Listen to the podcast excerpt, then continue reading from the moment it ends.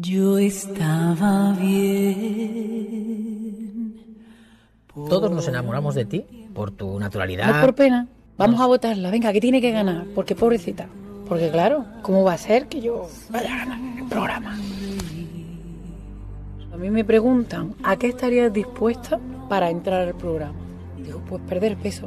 Pues, No sé, pensé que a lo mejor era lo que yo quería y además pensé que era lo que querían escuchar. ¿Cómo llevas ese régimen, mujer? Esta semana perdido nada más que un y medio. Claro, pero si fuera más delgadito, con los dientes derechos, sin gafas, hablando mejor.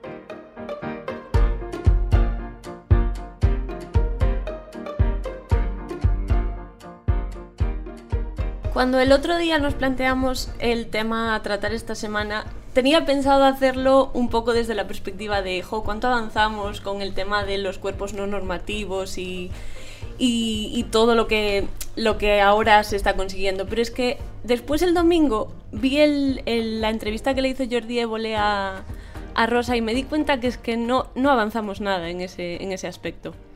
Que no avanzamos nada. No, yo creo que no. Porque cuando le ponían las imágenes de ella diciendo, a ver, tú, ¿cuánto adelgazaste esta semana? Como tienes que adelgazar. Entonces ahí me planteé, ¿estaba adelgazando porque quería adelgazar o porque ella dijo que quería adelgazar porque los demás querían que lo hiciera? Quiero decir, ¿hasta qué punto somos dueños de las decisiones que tomamos sobre nuestro cuerpo? Bueno, yo creo que también es importante igual mm, no descontextualizar el momento en el que eso estaba pasando, ¿no? Que eran los inicios de los 2000, que fueron unos años que, que- que se hacía mucho hincapié en el tema de estar delgadas, en... Me acuerdo del piercing en el ombligo que llevaban las chicas súper delgaditas, súper tal. Entonces sí es verdad que sale ahí Carlos Lozano diciendo, Rosa, ¿cuánto has adelgazado? ¿Sabes? Pues 20 kilos, pero claro, mm, la gente en el plató aplaudiendo que se caía, ¿sabes? Entonces, o sea, yo entiendo que, bueno, eh, hay que tener en cuenta un poco también, hay que, que no se pueden descontextualizar las épocas ni, ni los momentos. Sí es verdad que yo creo que ahora no sería algo tan motivo de fiesta, ¿sabes? De has adelgazado 20 kilos, bravo. O sea, no se diría tan, tan alegremente, tan a lo grande. Pero yo no creo que ella haya hecho algo mm, que no ¿Tú- haya querido. ¿Tú crees que ella quería adelgazar? Bueno, yo no hablé con ella. No, entonces ya, se lo ya, pero la cara, la cara que ponía en las imágenes es Yo como... pienso- Yo, viendo, pienso que no. yo viéndola llorar el otro día, Claro. o sea, creo que tuvieron que pasar 20 años y tuvimos que verla llorar para darnos cuenta de que hicimos espectáculo a raíz, o sea, en base a su sufrimiento. Y, y al final, si esto pasa a día de hoy, yo pienso que estaría mal visto por el público en general. Completamente. Yo creo que no- hay más cosas que no simplemente el tema del peso en el caso Rosa López. O sea, yo creo que ella fue el boom dentro del boom, ¿sabes? Que supuso Operación Triunfo. Y en su caso, eh, la caída eh, fue eh, proporcional, o sea, fue, fue grande. Entonces yo creo que no es una cosa solamente relacionada con el peso. Yo creo que es eh, más factores. Claro, pero yo, yo lo planteaba como, jo, es que ella no quería. Y, dijo que sí porque se lo impusieron. mm, igual con factores externos, pero como que estaba muy... No sé, no sé cómo explicarlo. Claro, el, el tema es, si Rosa no hubiese adelgazado los 20 y pico kilos o los 30 o los que fuesen que adelgazó durante su paso por, Operación Triunfo, hubiese ganado Operación Triunfo. Yo pienso que sí. Yo, pienso creo, que sí. Yo, creo que como sociedad y haciendo autocrítica, yo como espectadora que fui en aquel momento de Operación Triunfo, creo que se la trató con mucho paternalismo. O sea, la vimos como débil y creo que nos aprovechamos de su debilidad para hacer un espectáculo que entonces todos compramos y yo hasta el domingo pasado no hice autocrítica de lo que habíamos hecho con Pero ella. eso siempre pasa en los concursos, ¿eh? O sea, siempre empatizamos con el débil. En cualquier tipo, ya sea un talent show, ya sea un reality show, siempre empatizas un poco con esa persona a la que quieres proteger, ayudar y demás. O sea, yo creo que Rosa López ganó porque era la mejor voz de largo. Otra cosa es que después, eh, una, una cosa es quién gana un reality y otra cosa es luego fuera la industria musical. eh, yo creo que ahí gana, entre comillas, quien reúne pues una serie de características, ya sea pues físicas, vocales, eh, que, puedan resultar atractivas, que tal. Y, Rosa López tuvo fue la, la ganadora de, de OT por, por muchas cosas que luego no tienen nada que ver con lo que es la industria musical. Y yo creo que a ella, pues, al final fue, eh, pues lo hablaba con un amigo el otro día, yo creo que es eh, el gran juguete roto de, Operación Triunfo. O sea, es, duro decirlo, pero yo creo que es así, porque yo no creo que ella se haya arrepentido de bajar esos kilos, porque yo la he seguido en redes y ella sigue manteniendo, pues eso, eh, eh, eh, eh, su buen tipo, se- sigue manteniendo una vida saludable, sigue haciendo deporte. O sea, yo no creo que eso fue... Otra cosa es la forma en la que se hacía, el espectáculo que se hacía de esa bajada de peso. Que todos compramos y, y que fue en parte lo que le dio audiencia a Rosa. que sería lo que ahora estaría mal visto si pasara ahora. El hecho de que bajara de peso al final también lo haría por su salud y al final... Pero no fue su decisión en aquel Claro, momento. Se claro. la impusieron. Claro. Le dijeron, si tú quieres estar aquí, de hecho ella lo cuenta, dice, ¿tú qué estás dispuesta a hacer para entrar en Operación Triunfo? Sí. Y ella lo dice, yo le vi en la cara que lo que querían que dijese es adelgazar. Y fue lo que dijo. Claro, pero yo, yo Y- voy más, a- más allá. O sea, e- era, era dueña de su decisión. ¿Vosotras os consideráis dueñas de vuestras decisiones respecto a vuestros cuerpos? Cuando decidimos adelgazar o entrar Claro. en una talla tal... O, manteneros, Bueno, simplemente. está claro que hay algo Afecta. que, que afecta mucho, que es la normativa cultural del momento de, pues se llevan las chicas delgaditas, se llevan las chicas, ahora mismo se llevan las chicas de gimnasio con sus curvas bien marcadas, con su tal, ¿sabes? En los 2000 se llevaban las chicas muy delgadas, ¿sabes? Al final no somos ajenas a eso, ¿no? Pero yo eh, creo, y lo comentaba con vosotras, que es importante eh, estar a gusto con, con- contigo misma y estar a gusto contigo misma no pasa por decir quiero mi cuerpo, ¿sabes? Sea cual sea, se- eh, la, la frase está ahora que está de moda de eh, tu cuerpo lo tienes que querer tal cual es. O sea, a ver, con matices, ¿sabes? Porque si tú de repente has pesado toda tu vida 65 kilos y de repente pesas 80, si eso para ti no supone un problema, eh, psic- o sea, a nivel de salud mental ni a nivel de salud física y tú estás contenta, ole tú, o sea, ya está, fin. O sea, ahí es cuando, te- pues sí. Pero si para ti supone un problema, o sea, si, si a ti te incomoda no ser la persona que has sido en los últimos 20 años pesando 65 kilos y quieres eh, eh, volver o, o aproximarte a lo que tú has sido siempre, es que no tienes por qué a la fuerza hacer caso de la frase imperantemente correcta de ama tu cuerpo. Bueno, sí, ama tu cuerpo, pero ¿Hasta tienes que amarte punto? a ti misma, opino yo, vamos.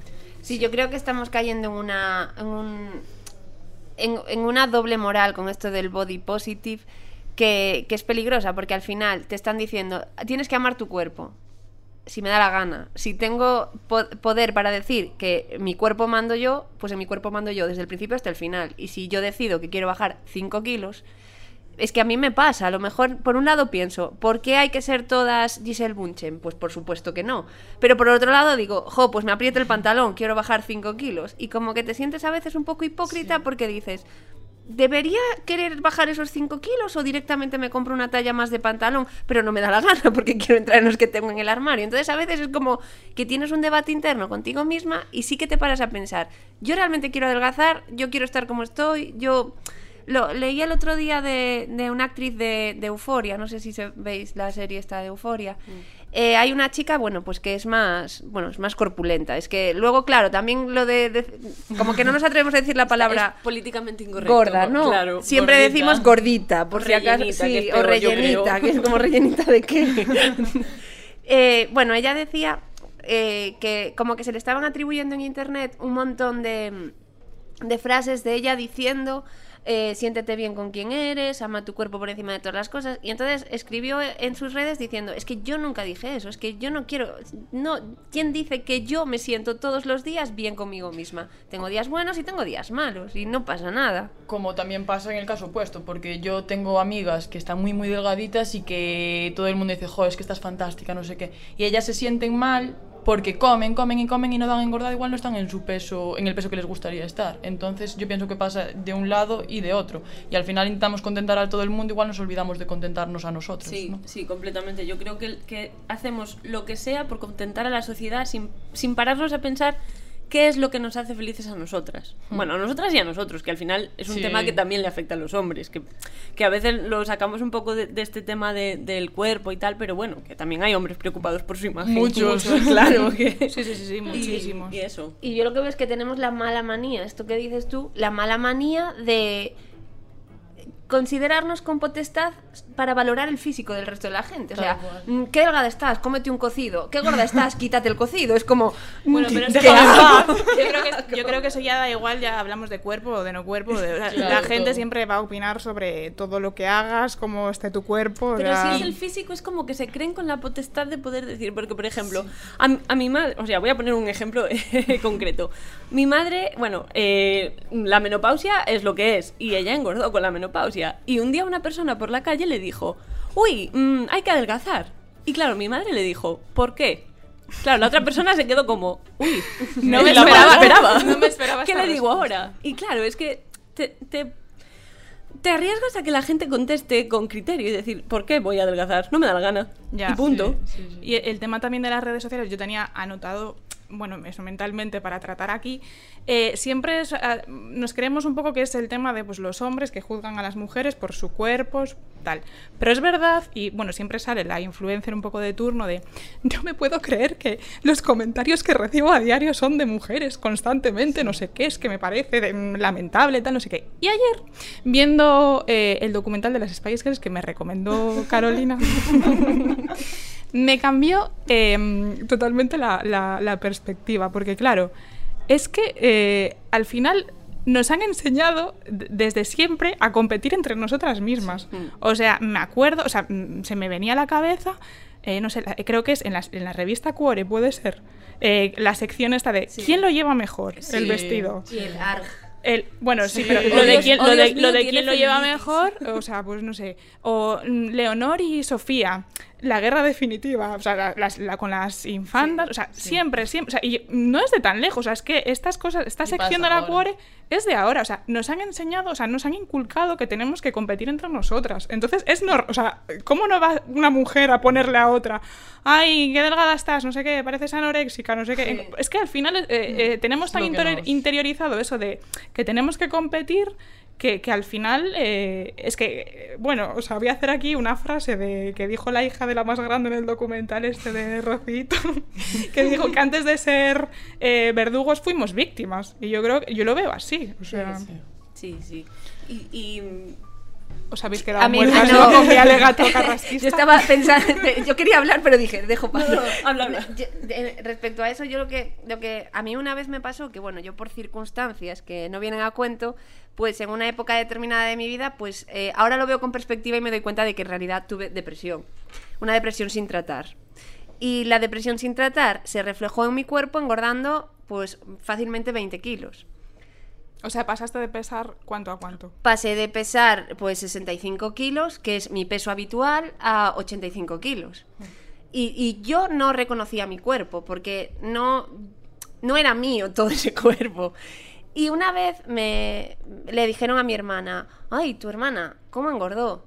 Y mi hermana le dijo, sí, es que está enferma. Se lo dijo así como, a ver, que no era verdad, o sea, no era verdad, Bueno, me refiero, no tenía una enfermedad, no estaba con medicamentos, no estaba, estaba enferma yo para mi- de mi cabeza. Y claro, la persona se quedó como, ay, no sabía, ¿sabes? Toda cortada. Es que, dices, claro, es que tú no sabes lo que está pasando en la vida de una persona es, para claro. que engorde, para que adelgace. No sabes qué, está pasando en su interior que se está viendo reflejado luego en su cuerpo. Sí, sin duda. O sea, es que hay que tener mucho cuidado con lo que se dice, cómo se Claro. dice. Y al Mm. final pecamos todos, todos y todas de eso, porque igual hacemos un comentario sin maldad, pero es eso, igual esa persona que le dijo a tu hermana Carolina eh, que estabas engordando, igual lo hizo sin, sin maldad, pero al final son cosas que pueden herir y al final es nos que vemos... puedes evitar ese tipo de comentarios. Claro, Quiero claro. decir, puedes preguntar, ¿qué le pasa a tu hermana? Sí, Entonces te dirá, forma. pues nada.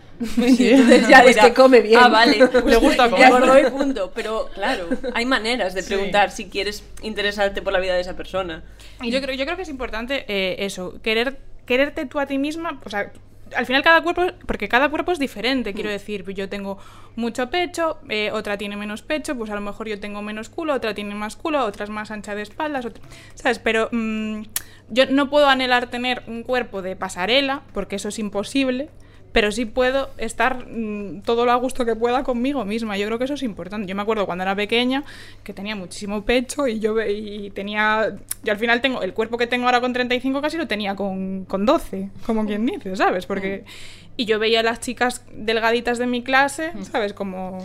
otro nivel, ¿sabes? Como, buah, ¿quién me diera ese cuerpo, ¿sabes? O sea, delgadita, ¿sabes? Y, y bueno, al final pues terminas aceptando que es lo que, lo que tienes, o sea, yo creo que eso sí que hay que quererlo. Ahora, que tú engordas mm, que, eh, tantos kilos y quieres volver a, a quien has sido siempre, o que estás más a gusto con menos un par de kilos menos, o qué tal, eso no es discutible, yo creo, vamos, o sea...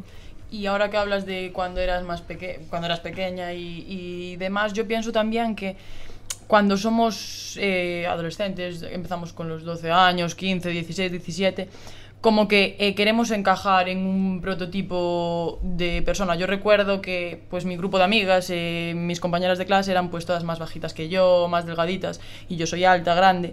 Y decía, jolín, yo quiero eh, ser como ellas, pero mi constitución no lo permite, y es lo que dices tú, Paula, y te acomplejas porque eh, no eres igual a ellas, pero al final ningún cuerpo es perfecto. Al final tenemos que gustarnos a, nosotros- a nosotras mismas y con el paso del tiempo puede que sí, que tengamos nuestros complejos y demás, pero ya son nuestros. Pienso que no es por tener que encajar en, un, Sí. en la sociedad, ¿no? Yo creo que esto también es, es una de las cosas en las que se avanzó en, es en los roles que hay ahora, porque es como antes no había modelos que no fueran talla 32, si, si me... O- o 28. claro.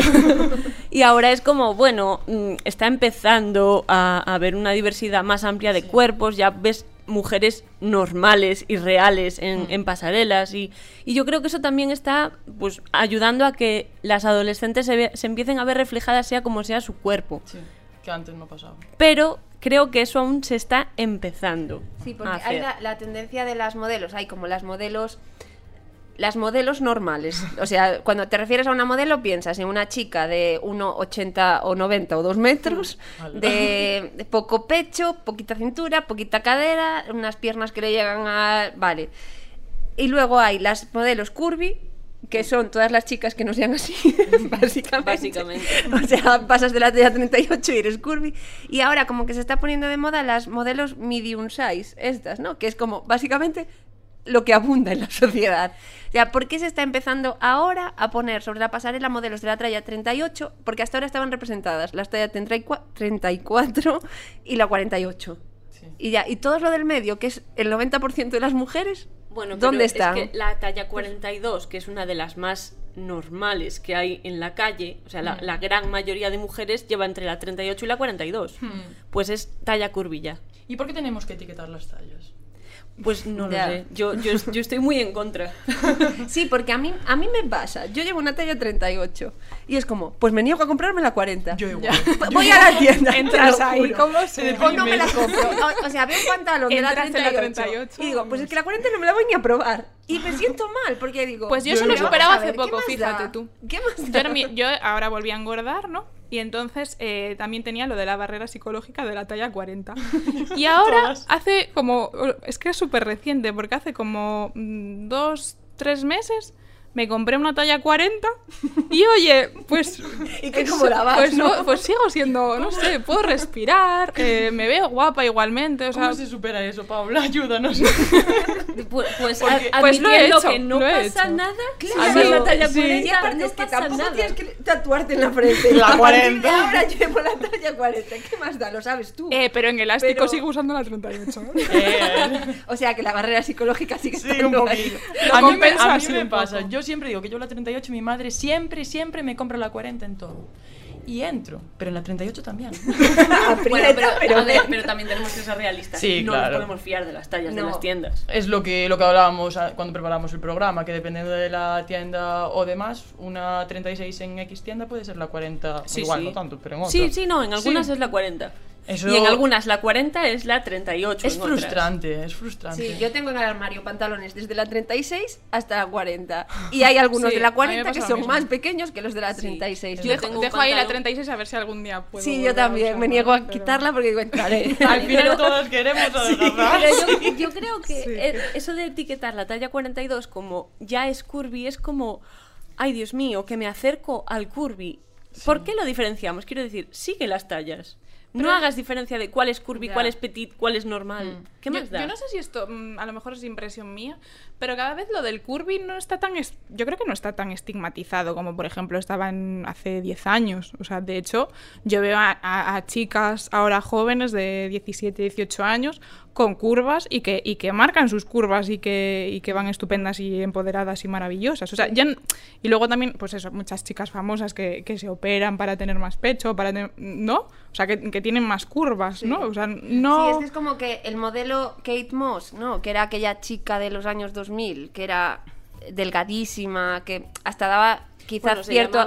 Heroin Chic. Heroin chic, claro, moda. es que no quería decirlo por no nombrar, pero eh, eran chicas que realmente daban aspecto de enfermas, no porque estuviesen delgadas, sino por toda la estética y todo aquello. Pasamos de eso a, pues hoy a lo mejor los cuerpos que están más de moda, pues es Rosalía, las Kardashian, que, que son mujeres... refiero, Es sí. que yo creo que tampoco son cuerpos Reales. No. al final, pero bueno, eh, oye, bueno, el de las Rosalía curvas.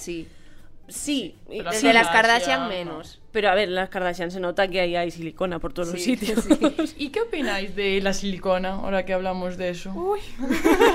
Hombre, se- pa- cada uno con su cuerpo que haga lo que quiera. O sea, eh, pe- ¿pero pensáis que es una forma de contentar a la sociedad o una forma de empoderamiento? Yo creo que Depende de obedece dónde a esté puesta. y, es un poco la moda también, Sí, ¿eh? ¿no? porque yo creo que ahora hay mucha, bueno, yo sigo alguna influencer que de hecho mm, dice que se está quitando todo lo que se había puesto, o sea que es que mm, no sé, yo creo que a veces es un poco yo creo que la cirugía estética o, o- o, mm, o ese tipo de, de operaciones de pues esto, ponerte pecho, ponerte culo, poner mm, se tienen que hacer un poco con, con mesura también, ¿no? O sea, no Yo estoy a favor porque quiero decir, si yo tengo un complejo de pues no me gusta mi nariz y, y no estoy cómoda, ¿por qué no me voy a operar? Quiero decir, ¿por qué tengo que estar cómoda con mi nariz si, si no la soporto? Si no me puedo mirar al espejo, pues no. Opérate y sé feliz, claro que sí. Sí, pero pero yo- hacerlo por imposición social ya no lo Yo ahí tengo, tengo, tan- tengo una dicotomía también, ¿eh? Porque eh, al final una persona muy operada, con una nariz perfecta, con unos ojos perfectos, con unos pómulos perfectos, con un pecho perfecto y demás, me da la sensación de que está lanzando el mensaje de que la persona que no tiene la nariz perfecta, el No. pecho perfecto, está mal. Entonces, ellas, la gente que se opera y tal, pide respeto por, por las operaciones que se ha hecho, pero al mismo tiempo es como, ¿y quién, quién un poco defiende o justifica a las personas que no hacen eso y tienen la nariz imperfecta, el pecho imperfecto? No, sé no, me- que igual me estoy liando un poco, primero pero... habría que definir qué es una nariz perfecta. Los Claro, es que cánones yo- de belleza. claro, Es yo no, que- yo bueno, no pues creo una- que, que sea im- imperfecta, simplemente yo no estoy cómoda con, con la nariz que me tocó. Pues, Claro. ¿qué le voy a hacer? Es bueno, pero si- se si tiende, tengo se la tiende un poco al mismo patrón. Quiero decir, yo, por ejemplo, ahora mismo, yo es que estoy, me gusta el mundillo Instagram, me gusta el mundillo influencer, que sigo a varias y demás, y es que estoy empezando a ver, y esto mm, ha- habrá gente que diga, pues menuda envidiosa, pero es que no, es que lo tengo que decir, es que veo la misma cara en todas y cada una de las Sí. influencers de moda, la misma nariz, la- el mismo pómulo, el- o sea, estoy empezando a ver fotocopias. Pero al final es Entonces- un tema de personalidad. Claro. Yo Ya. sí que defiendo, perdona Paula, pero sí que defiendo lo que decía Rosalía, de que al final, eh, si tú no estás cómoda o te está generando una parte de tu cuerpo un problema mental, pues ponerle solución y... Claro, por eso, para digo, eso mi, para- Claro. por eso mi, mi alegato de hacer ese tipo de, Claro. de operaciones, intervenciones con mesura. Claro, sí, claro. sí, sí. A mí, por ejemplo, yo que, eh, que puedo tener mucho pecho, mucho pecho, si me revisto un problema en la espalda, Pues. pues, es que ya me lo hace la seguridad social, Sí, ¿sabes? sí, sí, Creo. Entonces, eh, vale, hasta- para mí eso es mesura. Otra cosa es volverte loca. Mm, Porque dicen que es un poco como los tatuajes, ¿no? Que cuando empiezas que no puedes parar, porque dices, bueno, pues ya que me hice aquí este retoquito, pues le doy aquí y aquí. Y cuando te das cuenta, no queda nada de lo que un día fuiste, ¿sabes? Sí. Entonces, para mí ese es el peligro y creo que es lo que le pasa a muchas influencers que ahora mismo se están quitando todo lo que se habían puesto, ¿sabes? Sí, Y yo pienso que eso también fue lo que tú decías, que era una moda y la presión social de ser aceptadas por la comunidad y por tus seguidores y al ser una persona pública. Pero bueno, yo creo que también eh, las, las marcas de moda tienen parte de culpa en esto. Ellas, que ellas, todas. sí, claro, todas, sí. Y luego la gente que no te deja en paz. Pero, pero realmente son ellos los que suben, o sea, son las marcas quienes suben a las modelos a las pasarelas. Son las marcas las que nos dicen que a partir de la talla 40 no podemos ir a la moda. A lo mejor es, esa barrera sí que se está rompiendo y hay marcas que no son ejemplo de nada, de nada en cuanto a prácticas laborales y en cuanto a procesos de fabricación y todo, no son ejemplo de nada y sin embargo sí que apostaron, estoy pensando en una que es muy barata, que no voy a decir, pero sí que apostaron y sí que puedes ir a esa tienda y encontrarte la misma prenda desde la 34 hasta la 44. Claro, es que muchas, Y esta- muchas mujeres de talla grande se están quejando de eso. Es que no puedo comprar ropa en una tienda física porque solo me la ofrecéis online. Y yo si quiero ir paseando y ver algo bonito en el escaparate y comprármelo, no puedo porque no tenéis mi talla. Yo esto no sé, eh, os lo comentaba el otro día, no sé si esto era eh, una leyenda urbana que había escuchado o hay algo de cierto, pero bueno, a mí me encaja, que es que siempre se ha fomentado ese tipo de tallas más pequeñas y demás, porque al final, eh, por, por el margen de beneficio, ¿no? O sea, cuanto menos... eh, cuanta menos eh, tela. necesitas para hacer un pantalón, eh, pues al final eh, También es muy triste eso. Que No seguramente sé si es sea, verdad, ¿eh? pero- seguramente sea cierto. Sí, no, a mí no me A mí extrañaría, pero te estás cerrando a un mercado grande. Claro. Porque hay mujeres de, a lo mejor, eh, es evidente que con la menopausia te cambia el cuerpo. Y hay mujeres de 50 años que solo por el hecho de haber tenido la menopausia tienen que renunciar a vestir según qué cosas. Solo porque no se las estás ofreciendo o porque el estilo de las marcas que tienen ropa adecuada a esas tallas, pues es un estilo a lo mejor demasiado atemporal. por- Y yo Por no ser- otro tema que, que va un poco acorde con esto es la diferenciación de mm, la ropa para delgaditas y la ropa para gordas. Porque, ¿por qué me haces un bolso marca... mm, sí, bueno, es que el bolso me vale el que tienes en tu tienda normal. ¿Por qué me tienes que hacer un bolso distinto? ¿Qué hay diferencia? Claro, el hombro me cabe. ¿sabes? No tengo nada... Fulares habían hecho también en una marca Sí, que hizo... collares pendientes, que es como, no, eh, ponme las tallas grandes en la ropa normal y ya soy feliz, no necesito más. Hombre, yo confío que con el paso de los años, como empezó ahora a verse el tema de las tallas curvy, que aunque no tendrían que estar etiquetadas, yo pienso que con el largo de los años iremos mejorando y iremos acabando con esta, estas cosas de diferenciar delgadas, gordas, qué cuerpo es perfecto, Yo que es no. que veo un poco de hipocresía en esta historia toda, porque sí, ahora lo decimos, que ojalá que esto se acabe, pero las cuatro estamos pensando en el verano. Operación bikini.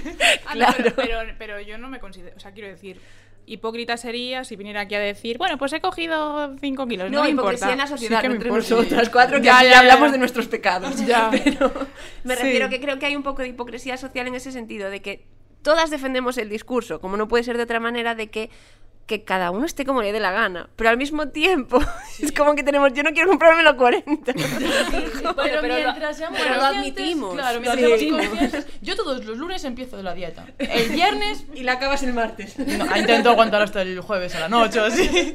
Yo el fin de semana es como, me porté bien a la semana. Vamos, entonces, vamos a engordar los dos la kilos adelgazamos. semana. Pero al final si somos conscientes de que sí, queremos igual adelgazar para sentirnos mejor con nosotras mismas o engordar en otros casos, pero estamos a gusto con nuestro cuerpo, al final es lo importante, que no nos afecte mentalmente, ¿no? Claro, yo es que es eso, o sea, quiero decir, yo es que, como dije antes, al final tengo, eh, ten- tuve el mismo cuerpo, o sea, de, de pequeñita cuando envidiaba las súper delgadas, ahora que, que me siento bien y, y claro, o sea, al final cualquier oscilación, si coges pues eso, 5 kilos más, pues bueno, yo no me voy a sentir hipócrita por decir voy a hacer una dieta y, y- y volver a ser la que yo era.